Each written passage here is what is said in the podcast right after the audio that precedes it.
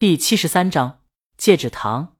江阳准时醒来，他的生物钟不允许他再睡觉了，即便他昨天睡得很迟。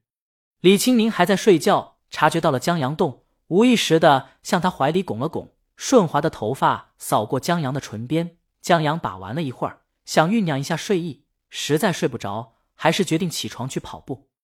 他亲了下李清明的额头，说了一声：“嗯。”李清明迷迷呼呼答应了。江阳刚下床，他就翻到了江阳这边。江阳穿好衣服，在电梯厅旁的鞋帽柜换上鞋子，下到下面院子时，阳光正好，可惜有些刺眼。江阳没睡好的头有点沉，跑起来没太大精神，跑了一圈就停了下来。又看到那位唱戏的大爷在花房旁边亮嗓子，不时喝一口茶水，再逗一逗枝头上的鸟，这稀罕。大爷这次没把鸟放笼子里，而是用一个细链子拴住脚，让鸟儿站在一个特制的枝头上。江阳忍不住多看了几眼，大爷回头正好看到了他，招了招手：“小伙子，来来来，我。”江阳指自己：“就你。”大爷坐在花房旁凳子上，我看你对我这鸟儿挺有兴趣的，进来看看。这都多长时间了？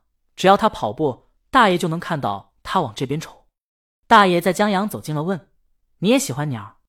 江阳不大喜欢鸟，就觉得好奇。他对大爷唱戏也挺好奇的。大爷得意的给江阳介绍这鸟：“我这是今年的南路过枝红子，虽然得另排吧，可这南路红子有好音儿，排好了就是一只好鸟。现在这只鸟不入笼，是语言行了，动作不行，得拴过来。”大爷卖弄的。给江阳上了一课，江阳听不大懂，但大受震撼。他回到家的时候，李清明还在睡觉。他不打算去公司了，这录节目太累了，他要把失去的懒觉都补回来。江阳做了早饭，设好保温，叮嘱他吃饭后，中午带饭回来后就去片场了。周浩他们还在拍，江阳也就离开一个周五。他本来以为到了片场会是一个井然有序、有条不紊的拍摄现场。这点从以前的合作来看，江阳还是很信任周浩的。然而等到了排场现场，江阳见不是那么一回事。工作人员都停下了，唐博和演员们都站在街上看着音响店门口。江阳走到无所事事看手机的韩姐旁边：“你在看什么呢？”向往的生活。韩姐一点儿没有让领导看到偷懒，因此而觉得害怕的觉悟。她依旧在看，还向江阳推荐播的时候我没看。听同事说特别好看，现在综艺的一股清流，我趁他们吵架的时候补一补。江阳问他：“你觉得这节目怎么样？”韩姐笑着说：“文老师和江南真逗，他们俩应该去说相声。节目很治愈。文老师和江南是老玩家了，他们不止说相声，在田间做农活，碰到虫子、鱼、蝈蝈、油葫芦都能玩上一天，有时候还能就蚂蚁搬家交流意见。”他们的插混打磕、斗蟋蟀，顺便欺负方圆，让生活变成了诗，干农活也变得不枯燥，还让人期盼。还有节目镜头下的景色特别的美，山清水秀，油绿的稻田，阳光下画画流淌的小河，山上风卷的竹林，别有一番美丽，让人能忘记水泥钢铁森林里的快节奏，心跟着稻草人、风和蝉鸣慢下来。江阳跟了一句：“策划这节目的绝了。”韩姐认同，江阳觉得他还挺帅，韩姐这就不知道了。江阳觉得可以很帅。哎，对了，江阳忽然记起件要紧事儿，你说他们在里面打架，他赶忙去看。唐波让江阳慢点儿，里面打完了。他让江阳当心踩了音响，刚才泡泡砸了一个音响，听好人说五位数呢，不愧是哥们，砸起来是稳准狠。一堆垃圾中头一个找到。砸的就是那最贵的。江阳听这意思，泡泡和好人打起来了。为什么？唐波就不知道了。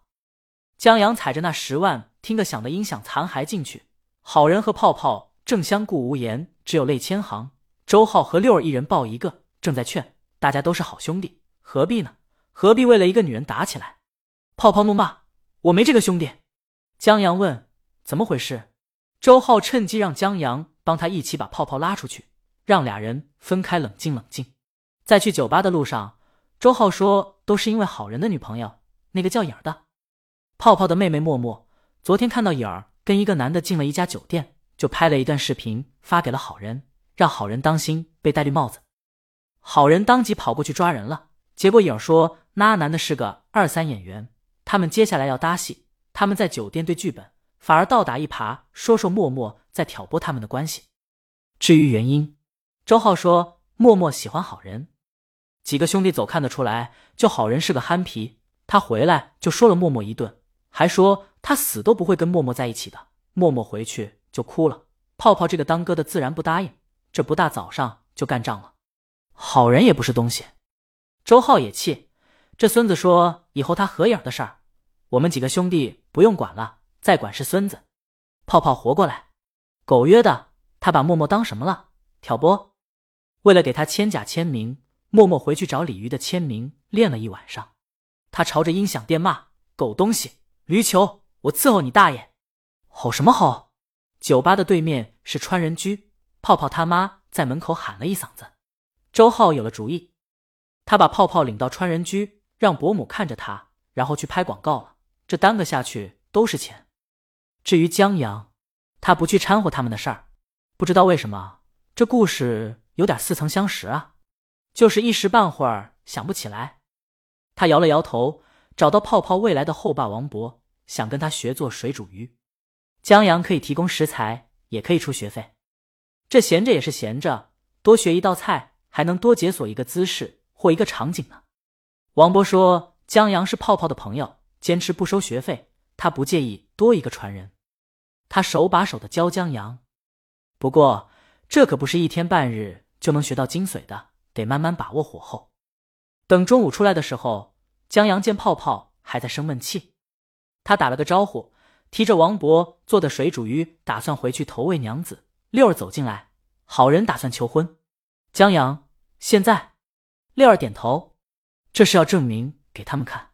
好人拎着个广场舞样式的音响打车走了，音响上放着半糖戒指，他还去商店买了一盒的戒指糖。泡泡立马站起来，满血复活，走走，看看去，我看他射死。江阳要回家，老婆还是很重要的，不过他不介意多一个现场直播。泡泡说：“这个交给他了，他一定把好人三百六十度死的不能再死的现场拍给他看。”他们俩还交换了联系方式。本章完。